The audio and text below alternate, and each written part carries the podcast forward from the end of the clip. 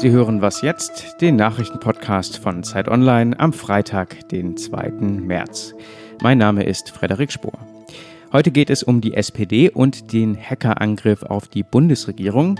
Und der ist auch gleich Thema in den Nachrichten, denn zu dieser Attacke gibt es neue Informationen. Ursprünglich hieß es ja, dass die Hackergruppe APT28 hinter dem Angriff steckt. Nun berichten mehrere Medien, dass Sicherheitsbehörden die Gruppe Snake für den Hack verantwortlich machen. Die Gruppe gilt als noch gefährlicher als APT28. Manche Nachrichtendienste vermuten Verbindungen zwischen Snake und dem russischen Geheimdienst.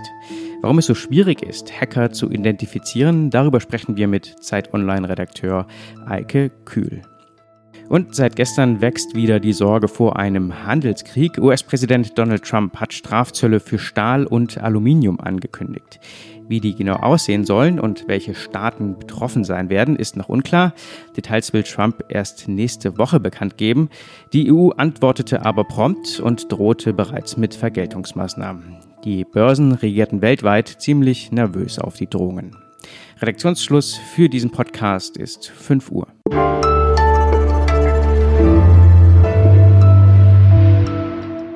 Einen wunderschönen Freitag. Mein Name ist Fabian Scheler. Ich darf Sie mit dieser Ausgabe ins Wochenende begleiten und da ist einiges los. Am Sonntag wird in Italien gewählt. Die Oscars werden auch vergeben. Der HSV wird wieder verlieren. Die Schweiz stimmt über die Zukunft des öffentlich-rechtlichen Rundfunks ab und die SPD über die nahe Zukunft Deutschlands. Zur SPD gleich mehr. Zunächst spreche ich über den Hackerangriff auf das Regierungsnetz. Der beste Mann dafür ist Eike Kühl, Digitalredakteur bei Zeit Online. Hallo Eike. Hi. Eike, was ist passiert? Ja, äh, am Mittwochabend wurde bekannt, dass Angreifer offenbar möglicherweise ein Jahr lang das Datennetz der Bundesverwaltung, äh, das heißt genau den Informationsverbund Berlin-Bonn, IVBB, angegriffen haben und dort möglicherweise auch Daten entwendet haben. Das ist insofern ein relativ großes Ding, weil dieses Netz ein zentraler Teil der Infrastruktur der Bundesregierung ist. Darüber kommunizieren nämlich unter anderem der Bundesrat, das Bundeskanzleramt, diverse Bundesministerien und auch der Bundesrechnungshof. Und dieses Netz sollte eigentlich relativ gut geschützt sein, weil es nur an einigen Stellen überhaupt Zugriff zum gewöhnlichen Internet hat. Aber offenbar ist es äh, Angreifern tatsächlich gelungen, äh, dort Schadsoftware einzuschleusen und möglicherweise Daten abzugreifen. Jetzt bleibst du schon ein bisschen im Wagen an einigen Punkten. Also es ist noch nicht ganz so viel bekannt über den Angriff. Es wird vermutlich auch erst in den nächsten Tagen und Wochen noch wirklich mehr herauskommen, wenn ermittelt worden ist. Ähm, nur was mir aufgefallen ist, überraschend schnell sprachen viele davon, die Angreifer seien die Hackergruppe APT28, die man auch als Fancy Bear kennt. Ähm, man rechnet die Russland zu. Lässt sich das denn so einfach sagen? Also ein Grund, weshalb APT 28 sicherlich sofort genannt wurde, ist, dass diese Hackergruppe mutmaßlich auch hinter dem Angriff auf den Bundestag 2015 steht. Und da ist natürlich sofort äh, der Reflex da zu sagen, wenn die das damals waren, dann sind sie vielleicht auch jetzt. Tatsächlich ist es aber gar nicht so einfach, Hackerangriffe sofort auf ein Ursprungsland oder auf einen genauen Täter fokussieren zu können. Es liegt unter anderem daran, dass die Hacker natürlich wissen, wie sie ihre Spuren verwischen.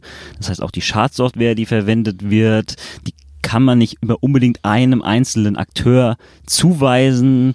Die Daten werden übertragen über verschiedene ja, Serverketten, die in verschiedenen Ländern stehen. Es ist also nicht so, dass man einfach sagen kann, oh hier, diese Daten wurden abgegriffen und wurden irgendwo nach Moskau geschickt. Deshalb muss man schon vorsichtig sein und muss jetzt erstmal die Untersuchung abwarten, was da denn genau rauskommt und ob dann tatsächlich APT 28 dahinter steckte oder ob vielleicht sogar tatsächlich ein ausländischer Geheimdienst, sei es aus Russland oder vielleicht auch aus einem anderen Land dahinter steckt. Dieser Spionageangriff wird ganz sicher weiter aufgearbeitet werden. Die Informationspolitik der Regierung sorgt aber schon jetzt für Kritik. Das waren erstmal die ersten Einschätzungen von Eike Kühl aus dem Digitalressort. Vielen Dank dir. Gern geschehen.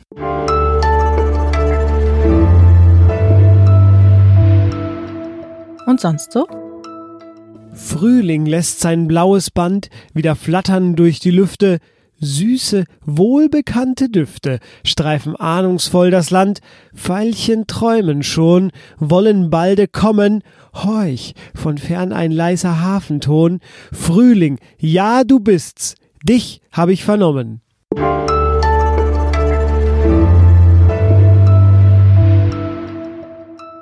Erst ganz laut Nein zur Großen Koalition rufen, dann Ja und jetzt keinen Plan B. Das gab zumindest die SPD-Fraktionsvorsitzende Andrea Nahles zu. Und bis heute durften die SPD-Mitglieder ja über die Große Koalition abstimmen. Die Parteispitze rechnet mit einem Ja.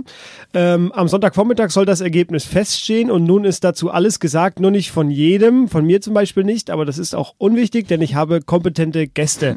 Zum einen Lisa Kaspari, tapfere SPD-Berichterstatterin bei uns. Hi Lisa. Hallo. Und und Julia Meyer, Leiterin der Zeit Online Community. Hi. Hallo. Ich will versuchen, das Meinungsbild, das wir eingeholt haben, mit dem abzugleichen, was äh, aus der SPD zu hören ist. Ähm, Julia, du hast seit der Wahl mehrere Leserbefragungen gemacht, auch unter SPD-Mitgliedern. Was sagen die denn? Ähm, ja, es ist generell, also wir haben einmal unter SPD-Mitgliedern oder davor auch schon unter SPD-Wählerinnen und Wähler Umfragen gemacht.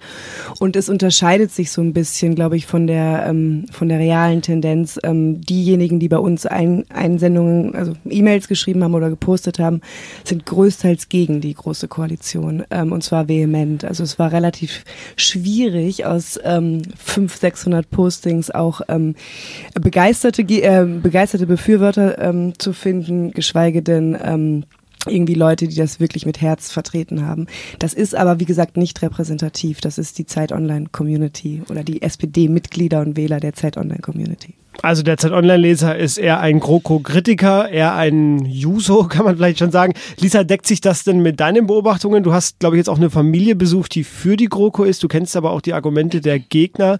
Also was sagt denn die SPD, groß gesagt? Ja, die SPD sagt sehr unterschiedliches. Ne? Das, was Julia berichtet hat, das begegnet mir natürlich auch ganz häufig. In schönen, also ich glaube, das war auch gut, dass du gesagt hast, Leidenschaft. Ne? Also ich glaube, in Leidenschaft stimmt fast niemand für die Große Koalition in der SPD, weil die natürlich alle wissen, äh, wie schwer schwer es ihnen gefallen ist in den letzten Jahren.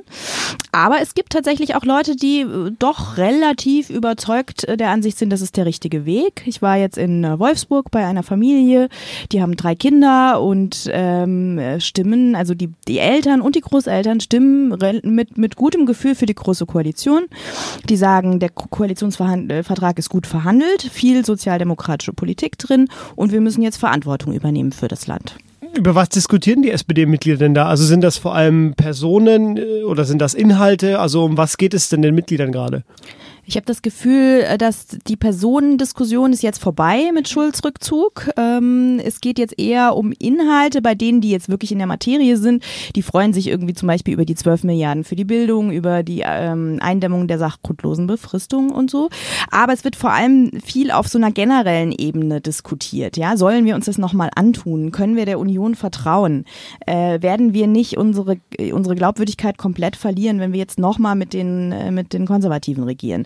Das sind eher so die Dinge, die die Leute umtreiben. Das Gefühl von vielen äh, Userinnen und Usern, äh, die, die posten und die sich der SPD verbunden fühlen und Mitglieder sind, ähm, ist eben die Angst vom, ähm, vom Untergang letztlich. Ja? Also die Angst, dass die Unterscheidbarkeit zu, zur Union nicht mehr gegeben ist, äh, zur CDU nicht mehr gegeben ist und dass die SPD immer weiter ein Profil verliert und dass sie letztlich ähm, ja, äh, von der AfD überholt wird. Ne? Also es gibt so ein bisschen apokalyptische ähm, Anklänge in manchen Kommentaren. Ja, die letzte Umfrage, die ich gesehen habe, war ja tatsächlich auch schon äh, gleich auf SPD und AfD. Ähm, blicken wir noch kurz auf den Sonntag. Wie wird das da ablaufen? Das Ergebnis wird um äh, in der Früh verkündet, also Samst, ab Samstagnacht wird ausgezählt in der SPD-Zentrale. Die 120 Helfer müssen ihr Handy abgeben, also alles versucht irgendwie geheim zu halten bis zum Schluss.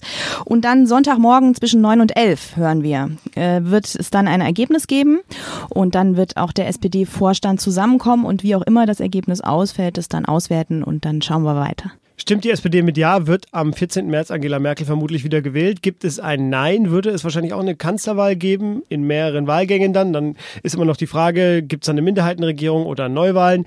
Ähm, das ist alles offen, wie es auch kommt. Äh, diesen Podcast wird es auch weiterhin geben. Vielen Dank euch beiden. Und das war was jetzt für diese Woche.